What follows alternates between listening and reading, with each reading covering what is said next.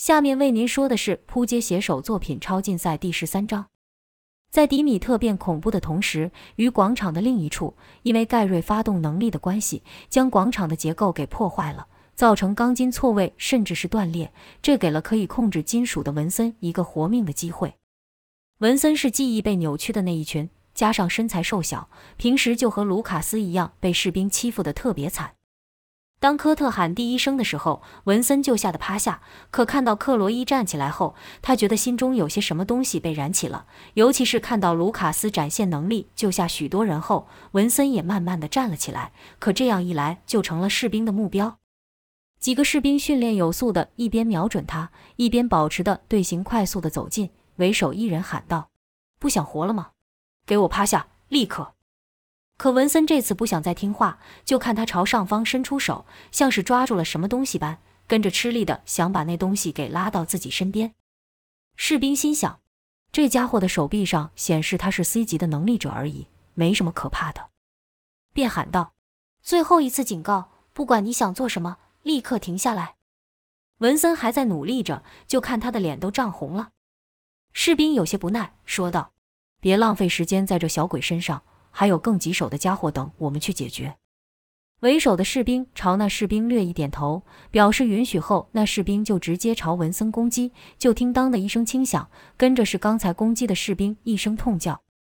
原来在士兵攻击前的那一瞬间，文森终于将他头顶上的铁板给拉了过来，挡在自己身前。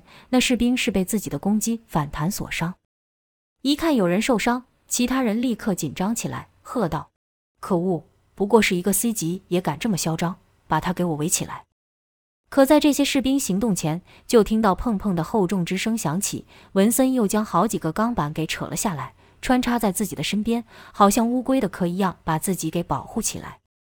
士兵心想：这样子要怎么攻击得到他？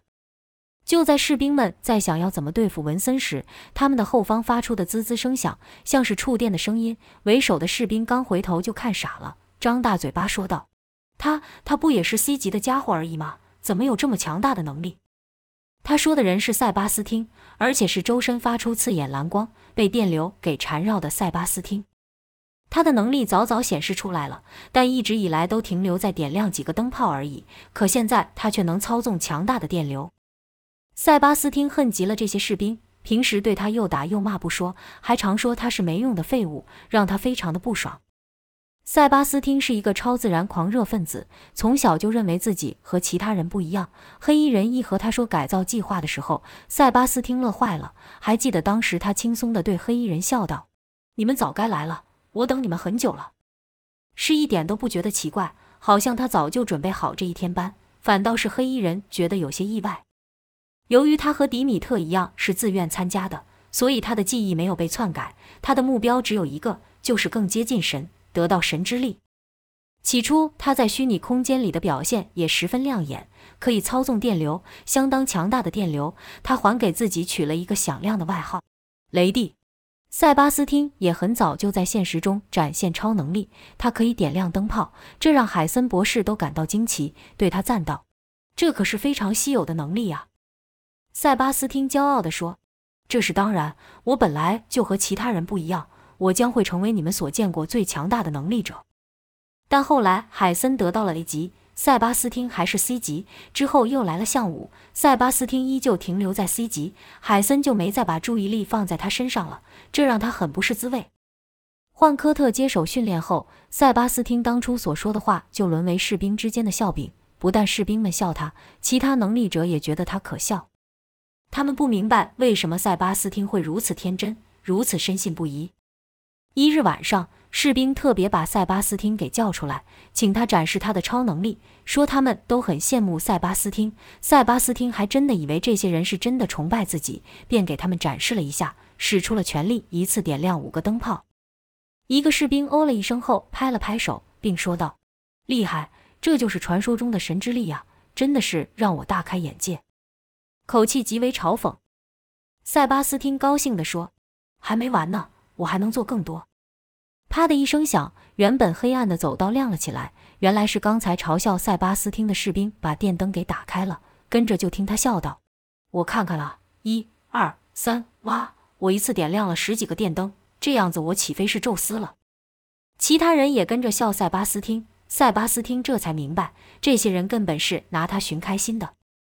一个士兵见塞巴斯汀脸臭了起来，便故意说道：“哎哎哎，你们笑得这么大声，要是把我们的雷帝给惹火的话怎么办？他可是能点亮灯泡的男人了。”另一士兵更过分了，直接伸手去推了塞巴斯汀，说道：“怎么，生气了？你能做什么？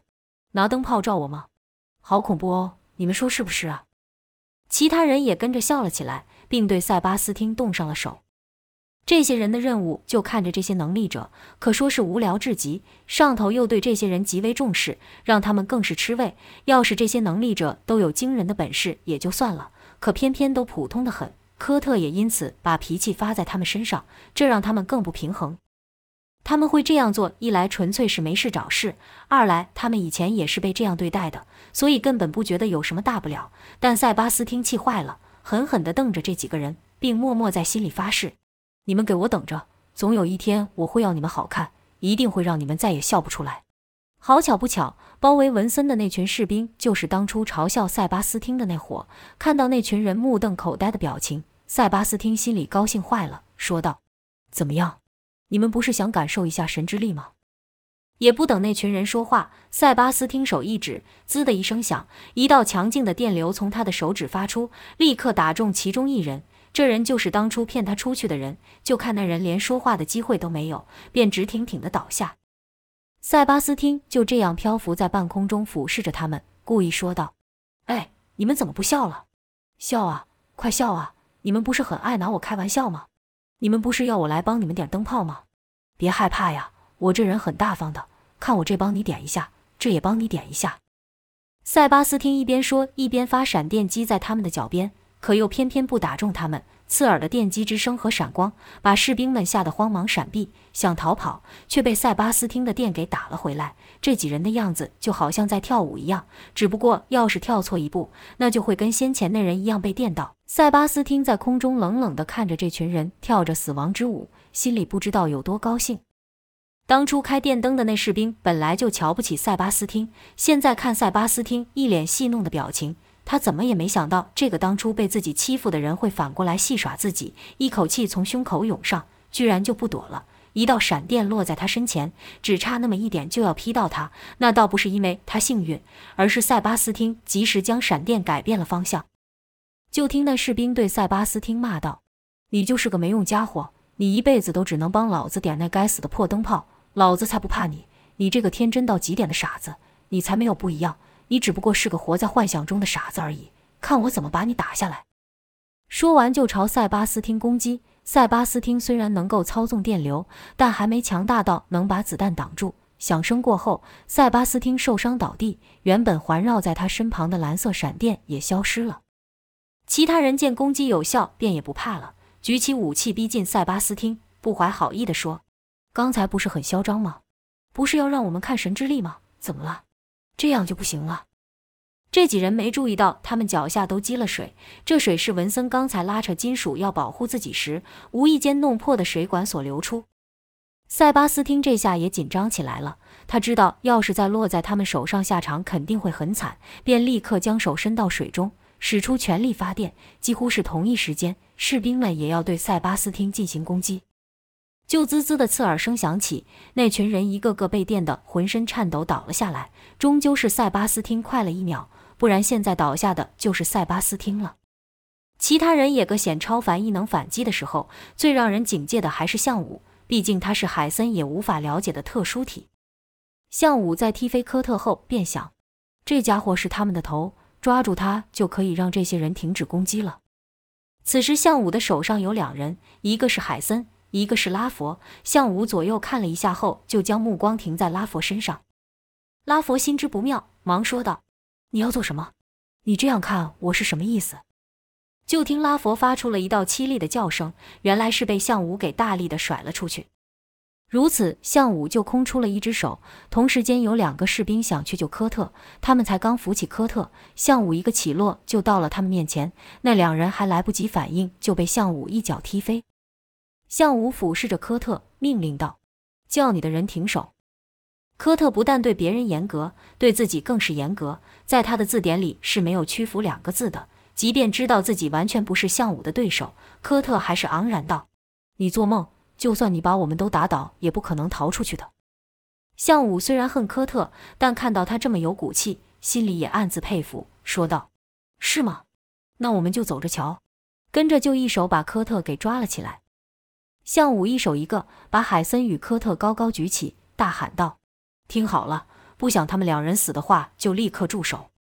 这一喊蕴含着内力，场中的每个人都听得清清楚楚。海森的人立刻说道：“停手，小心他伤了博士。”尤其是拉佛最为紧张，不顾刚才那一摔之痛，抓着人爬了起来，对着向武大喊：“放了博士，一切好说。”士兵看科特被抓也停手了，尽管科特一句话也没说。但还有几个被恐惧冲昏头的士兵持续在攻击。向武对科特说道：“叫他们停手。”科特哼了一声，回道：“有本事你自己让他们停手。”向武道：“难道你不管你手下的性命吗？”此刻广场上还在战斗的，除了那些士兵外，还有一些能力者。这些人多是恨极了士兵，一心想要报仇的人。像卢卡斯、梅林、盖瑞等人见士兵停手后，也都停止反击。迪米特则是个例外，就看被他操纵的丧尸愈来愈多。那些丧尸的攻击是无差别的，既攻击士兵，也攻击其他能力者。眼看情况愈来愈惨烈，几乎成了一面倒的局面，真就像科特之前所想的一样。现在的武器在超能力面前根本不是对手，只是他没想到，他一心想要得到的力量，还没等用在敌人身上，就先失控了。科特还是不说话，向武忍不住将科特朝墙上大力一撞，说道：“你这冷血的家伙，你根本不在乎你的同伴。你看看你的手下，他们正在流血，而这都是你害的。”看到手下一个个的倒下，科特也很心痛，只是他的嘴巴说不出求饶的话。此时手下的目光都集中到他身上，他们虽然没有说话，但透露出想要活命的信息。科特终于说道：“你会后悔的，我向你保证。”我会让你们为了今天的事情付出代价。”向武道，“你错了，会后悔的人是你。”此刻出入广场唯一的门已经被关上了。向武拎着科特跟海森，缓缓地朝那门走去。出口早就挤满了士兵与海森的人。拉佛急急忙忙地跑过去，边跑边喊：“让开，让开，都别动手！博士和将军的性命要紧。”一阵疾跑后，终于赶在向武前面到了门前。这门非授权人员以掌纹和虹膜不能打开，如果用蛮力破坏的话，将立刻启动第二、第三的安全机制。到时候别说是出去了，只怕连这基地都会被毁，从此深埋于地底。拉佛身为海森的左右手，是有权限的。就他看在感应板上做了扫描后，门便开了。拉弗道：“好了，我都照你的吩咐做了，可以把博士放了吧？”向武哼了一声，说道：“等我们都安全离开，自然把这风博士还给你。现在给我继续带路。”向武等人没注意到的是，拉佛说话时瞄了海森一眼，而被挟持后便没说话的博士也回给他一个奇怪的眼神。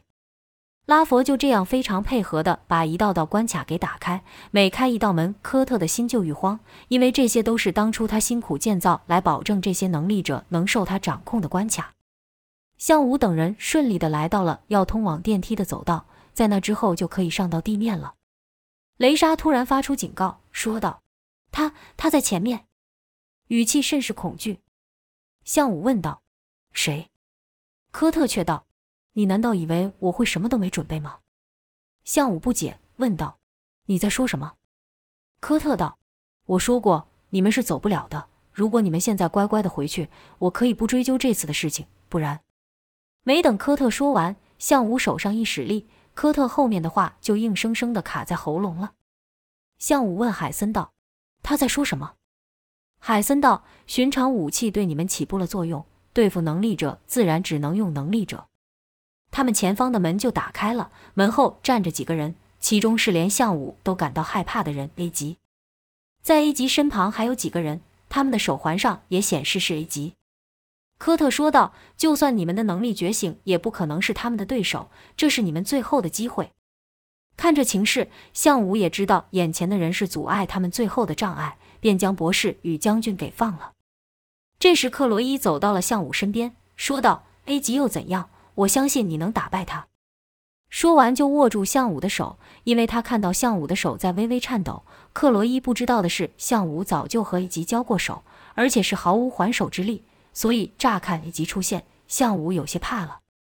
在一吉旁边的人看起来也不好对付，一个人眼睛被皮肤给粘起来了般没有眼睛，耳朵却长得尖尖长长的，像蝙蝠一样；一个人则是全身穿着特殊的衣服，一身的黑，只露出了眼睛。跟一集很像，但他的背后露出了刀柄，看打扮像个忍者。还有一个脸上涂满奇怪图腾的女生站在最后面。向武的本能告诉他，这群人极度危险。正要叫克罗伊等人后退的时候，于后方传来喊声，说道：“太好了，原来你在这里。”说话的是迪米特。此时他的身边已经有数十个丧尸。当他要往前走的时候，其他能力者都自动避开，没人想跟迪米特与他的丧尸接触。迪米特就这样走到了最前面，他对能不能出去不在意，只是对着那脸上画图腾的女子说道：“你哪都不能去，只能在我身边。”图腾女没有说话。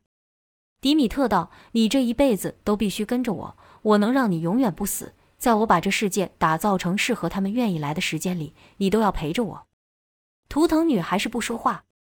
迪米特也不管 A 级等其他人在他面前。居然直接朝他们奔去，伸手去抓图腾女。尽管其他能力者都觉得迪米特很可怕，但毕竟现在还算是同一阵线，便出声警告：“别过去！”就在迪米特率领丧尸向前走出三公尺的时候，一道黑影从他们的影子下出现，接着就听到一阵挥刀之声。再一晃眼，迪米特和他的丧尸都被切得四分五裂，但他们没有死，是倒在地上继续往前爬行。那影子攻击的速度极快。众人都惊呼道：“发生什么事了？他们怎么突然都变成这样？”只有向武跟卢卡斯看到了，是雷吉旁边的忍者做的。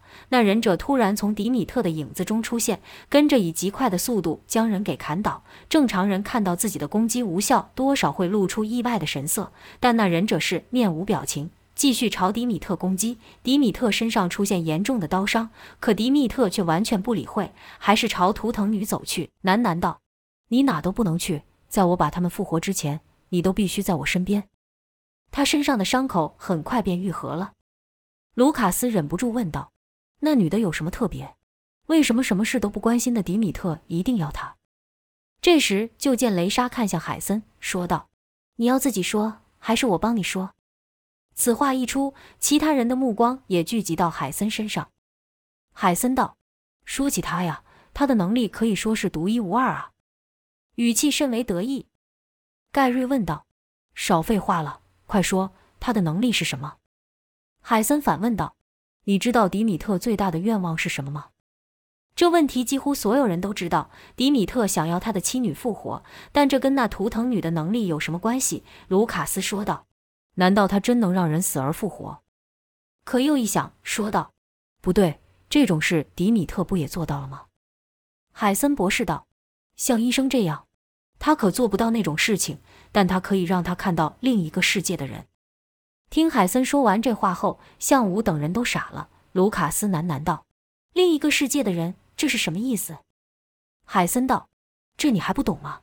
他是媒介，连接生与死两个世界的媒介。”克罗伊道：“你说的是通灵吗？”海森不屑道：“通灵，他的能力才不是那些装神弄鬼的家伙可比的。”几人说话的时候，忍者对迪米特的攻击也没有停下。这两人就好像在比试忍者的破坏力大，还是迪米特的复原力强，一时间僵持不下。迪米特仍是疯狂的叫道：“你哪都不能去，你必须待在我身边！你这烦人的家伙，给我走开，别想阻碍我！”后面那一句是对忍者说的。这两人的战斗让人看着都觉得诡异，一时间居然不知道该如何出手帮迪米特。可迪米特也是个不折不扣的怪物，他若是逃出去，只怕更不妙。可不帮他，自己一行人也无法自由。正犯难的时候，雷莎像似看透了众人的心思，说道：“我们要出去的话，就必须要帮他。”向武想起了迪米特所做的事情，犹豫道：“这家伙可不是什么好人。”雷莎道：“如果我们出不去，好人坏人又有什么分别？”向武还在迟疑的时候，梅林站了出来，说道。没有这么啰嗦，两个一起宰了，不就解决了？几人说话的时间，迪米特的身体似乎又产生了变化。就看他身上的伤愈来愈少，时不时还能用手术刀反击。看来是迪米特的复原能力胜过了忍者，但忍者的速度太快了，所以迪米特的攻击连忍者的衣角都碰不到。不管如何，迪米特已经开始向前迈进了。忍者见自己的攻击不见效，似乎也有些生气。就看他的速度再度加快，好似一道刀刃飓风般朝迪米特刮去。刹那间，一道红色血雾朝四面八方喷去。海森忙喊道：“危险！医生的血里有毒，被沾到就会变得像那些士兵一样，成为行尸走肉。”就在这危急的时候，哐哐的几声响，一片片钢铁飞来，挡在他们的前面，形成屏障。卢卡斯叫道：“文森。”是你做的吗？文森害羞的点了点头。卢卡斯道：“多亏有你，不然我们就完蛋了。”文森又在害羞的点了点头。梅林已经使出了能力，将半边身子变成了钻石。本来他想直接冲出去的，但听到海森的话后就犹豫了。梅林居然问海森：“我这样也会被感染吗？”没等海森回答，科特说道：“大块头，想知道不会自己去试试看吗？”会怕就不要问这么多。梅林哼了一声，跟着一拳打向科特的腹部，打得科特的身体都拱了起来。梅林说道：“对付那疯子我没信心，但对付你我很有把握。”科特还嘴硬道：“说白了，你就是个孬种。”梅林道：“敢骂我孬种？我看你还没认清楚情况。”梅林的话才说到一半，就被一声巨响给打断。巨响来自他们前方。梅林赶忙转头，却没看到迪米特，但迪米特的声音却从上方传来。梅林朝上看去，就见迪米特整个人像被大铁锤给打进了上方的墙壁内，整个人都陷了进去。迪米特还在骂道：“这这是怎么回事？”迪米特的再生能力虽强，也无法应付这种情况，看来一时间是无法挣脱了。梅林也和迪米特说出一样的话：“这是怎么回事？”克罗伊等人都说不知道，但向武却知道，他亲身体会过这份力量，说道：“是他，A 级。”众人随向武的目光看去，正好这时 A 级走了向前。不用说，刚刚就是 A 级出的手。A 级往前走一步，项武等人就不由自主地退了一步，除了一个人，一个深信自己是最强大的人——塞巴斯汀。塞巴斯汀腿上的伤已经用电给堵住了，他不爽 A 级，也不服项武。他认为这两人根本没有他的天赋，这两人的出现只是害他被冷落。每个人都说 A 级跟项武很特别，塞巴斯汀却不这么想。他认为特别的人只有一个，就是他自己。就看塞巴斯汀再度运起电流，将自己给包住，从空中朝 A 级飞去。海森知道塞巴斯汀的个性，忙道：“你不是他的对手，快点回来。”科特则在心里叹道：“又一个送死的，真是浪费。”科特还蛮欣赏塞巴斯汀能力的，但他知道这种程度在 A 级面前只有一个下场。塞巴斯汀信心满满的在空中俯视着 A 级，说道：“你有什么特别的？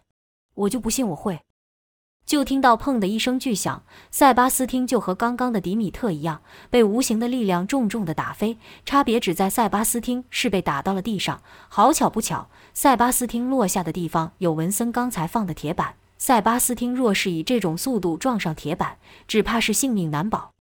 千钧一发之际，塞巴斯汀在铁板离他脖子不到一公分的时候停住了，是项武出手救了他。塞巴斯汀还搞不清楚自己差点就要死了。居然对项武说道：“谁要你多事？我一个人就能搞定他了。”说着，射出一道闪电朝 A 级飞去。可那闪电在碰到 A 级前就被忍者用刀改变了方向。闪电的速度已经够快了，忍者居然还能翻转武士刀，以刀面去迎击闪电。闪电朝塞巴斯汀飞射了回去。项武抄起一块钢板替塞巴斯汀挡住闪电，这举动再度惹怒了塞巴斯汀。塞巴斯汀道：“谁要你帮了？”自以为是的家伙，你真的认为你很特别吗？我可是被神选中的人了！说完，塞巴斯汀使尽了全力，就看闪电再度笼罩住他的全身，而后渐渐地聚集到他的指尖。塞巴斯汀说道：“我就不信你们能做到这样！”滋的一声响，一道凶猛的闪电射出，刺眼的蓝光让众人一时睁不开眼。塞巴斯汀本以为这下子忍者和离吉都会被电的焦掉，可这道闪电在打到忍者的前面时，就被忍者用刀以极快的手法打得四散。就看忍者以双手持刀，把刀旋转的像飞机的机翼一样。强电过后是毫发无伤的忍者。